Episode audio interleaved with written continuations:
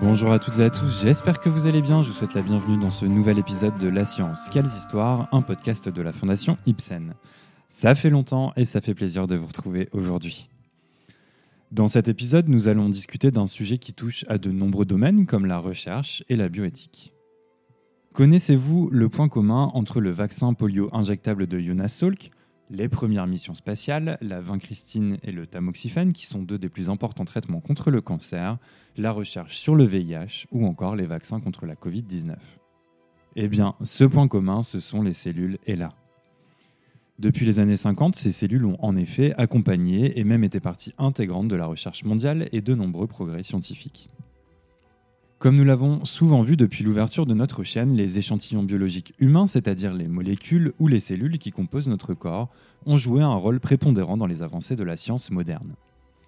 Ce qui nous intéressera aujourd'hui, c'est que l'utilisation de ce matériel biologique a souvent posé des problèmes éthiques qui furent à l'origine des différentes lois et réglementations qui encadrent la recherche telle que nous la connaissons aujourd'hui. Mais ces questions éthiques n'ont longtemps intéressé que les experts et quelques curieux.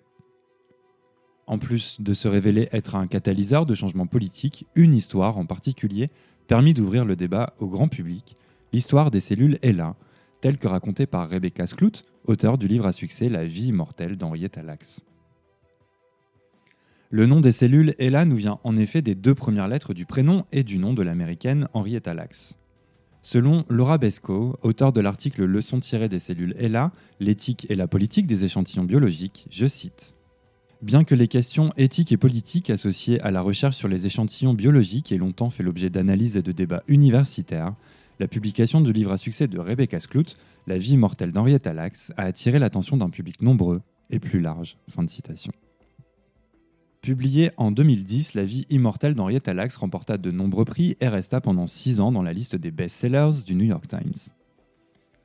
Selon Glenn Cohen, professeur de droit à l'université d'Harvard, ce livre est, et je cite, le plus important écrit pour le grand public dans l'histoire de la bioéthique. Fin de citation.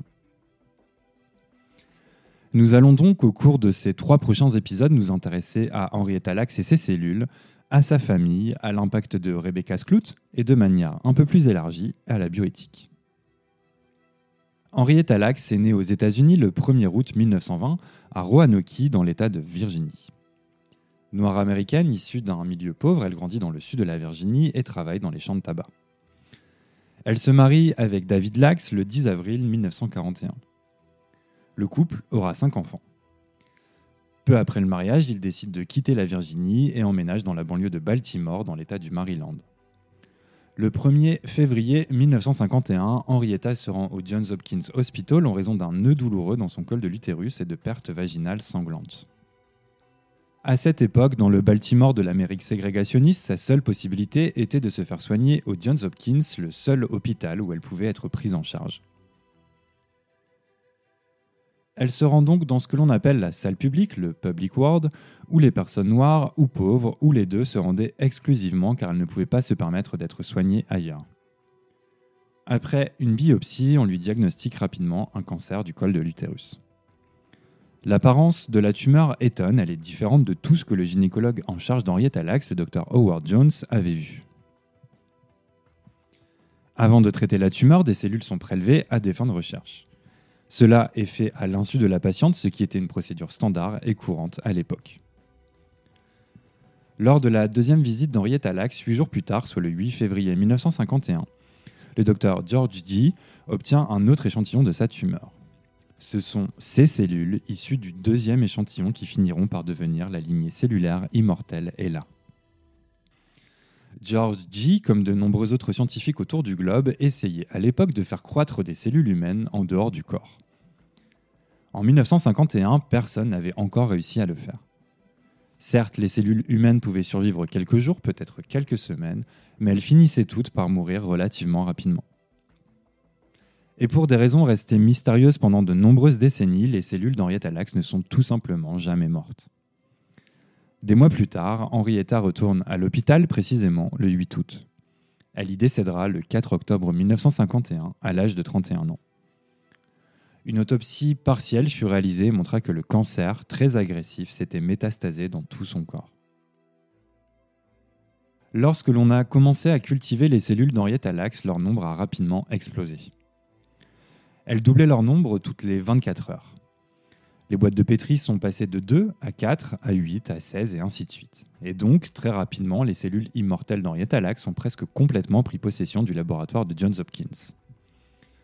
Alors que le nombre de cellules ne faisait qu'augmenter, George G., quelque peu abasourdi par ce fait sans précédent, commence à prévenir certains de ses collègues et leur dira, je cite, Je pense que j'ai trouvé la première lignée cellulaire humaine immortelle. Fin de citation. Et bien sûr, ces collègues scientifiques qui n'en croyaient pas leurs oreilles n'étaient pas contre l'idée de recevoir un échantillon. Edgy, en 1951, était ravi de partager avec eux ces cellules si extraordinaires. Et donc, il envoie ces cellules à d'autres scientifiques qui, à leur tour, cultivent et multiplient l'échantillon reçus dans leur laboratoire et les donnent ensuite à leurs collègues, qui les donnent à leurs collègues, etc. C'est de cette manière que les cellules d'Henrietta Lacks se sont répandues dans le monde de manière tout à fait désorganisée.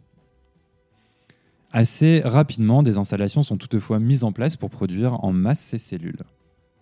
L'industrialisation de la production des cellules d'Henrietta Lacks commence, et bientôt, ces cellules sont cultivées à hauteur d'environ 6 000 milliards de cellules par semaine et sont envoyées aux laboratoires du monde entier. Donc imaginez un peu, chers auditeurs, le volume de cellules développées à partir de ce petit échantillon datant de 1951. C'est presque impossible à calculer, mais un scientifique nommé Leonard Efflick, professeur d'anatomie à l'Université de Californie à San Francisco, a estimé que si toutes les cellules produites depuis les années 50 avaient survécu et qu'elles avaient été déposées sur une balance, l'ensemble pèserait plus de 15 millions de tonnes métriques. Rebecca Skloot, dans le prologue de son livre, nous indique également que, et je la cite, un autre scientifique a calculé que si vous pouviez poser toutes les cellules ELA jamais cultivées bout à bout, elle couvrirait l'entièreté de la surface terrestre au moins trois fois. Fin de citation.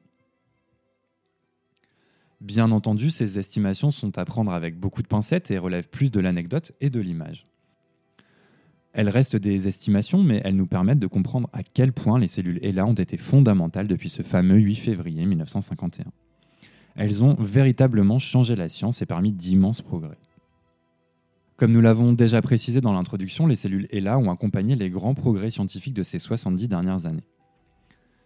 Qu'on se le dise, l'utilisation de ces cellules a permis de sauver un nombre incroyable de vies, de prévenir des millions d'infections et de handicaps, et a permis de faciliter le développement des sciences. Mais un autre élément est à prendre en compte. À qui appartiennent ces cellules et qui a le droit d'en tirer des bénéfices? Comme nous le précise Bob Rohr dans l'article intitulé Au-delà d'Henrietta Lacks, comment la loi a refusé à tous les Américains les droits de propriété sur leurs propres cellules, je cite. La lignée cellulaire est devenue un cheval de bataille de la recherche biomédicale et a facilité la création de traitements médicaux et de remèdes valant des milliards de dollars. Ni Lacks ni sa famille n'ont jamais reçu un sou de ces richesses. Fin de citation. Et oui, car quand Henrietta Lacks décède, son mari et ses cinq enfants lui survivent, et ils vivront de nombreuses années sans savoir que ces cellules sont utilisées dans toutes les régions du globe et dans des quantités industrielles.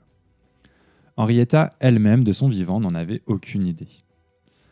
Encore une fois, dans les années 50, rien n'interdisait la pratique du prélèvement d'échantillons biologiques sans accord ni décision éclairée du patient. Sa famille continua sa vie à Baltimore dans des conditions précaires. La famille Lax n'entendit donc jamais parler des cellules d'Henrietta jusqu'aux années 70. Pour conclure ce premier épisode, discutons de pourquoi ces cellules sont si particulières. Il est ici possible de citer trois facteurs. Le premier est que les cellules HeLa sont cancéreuses. Elles ont donc, comme de nombreuses cellules cancéreuses, des génomes remplis d'erreurs, avec une ou plusieurs copies de nombreux chromosomes. Une cellule normale contient 46 chromosomes alors qu'une cellule HeLa contient 76 à 80 chromosomes au total, dont certains sont fortement mutés. Cela est dû au virus du papillome humain, le VPH, la cause de presque tous les cancers du col de l'utérus qu'avait contracté Henrietta Lacks. Le VPH insère en effet son propre ADN dans les cellules hôtes et l'ADN supplémentaire provoque l'accumulation d'erreurs dans le génome à mesure que des divisions cellulaires incontrôlées se produisent. Le deuxième facteur est que les cellules HeLa se développent à une vitesse inhabituelle même compte tenu de leur état cancéreux. En effet, elles doublent leur nombre en 24 heures, ce qui les rend idéales pour les tests à grande échelle. La croissance tumorale rapide a été d'autant plus facilitée qu'Henrietta Lacks souffrait de la syphilis, ce qui entraînait un affaiblissement de son système immunitaire. Le troisième facteur est lié à une enzyme appelée télomérase qui est activée lors de la division cellulaire.